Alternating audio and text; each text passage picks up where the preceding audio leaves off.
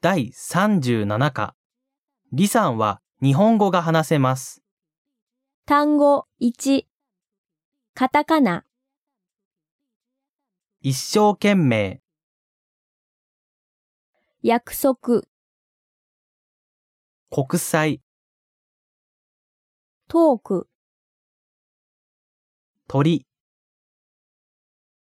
太陽、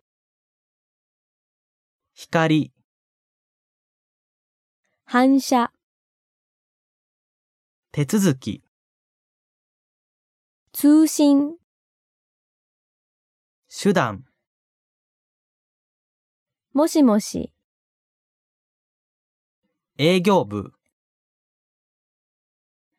どちら様、え、実は、また、日程、決まる、連絡する、単語、に、月、地球、星、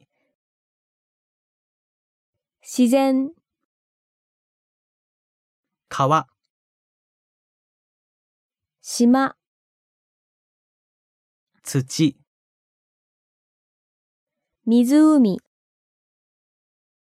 森、林、石、直す、頼む、ギタ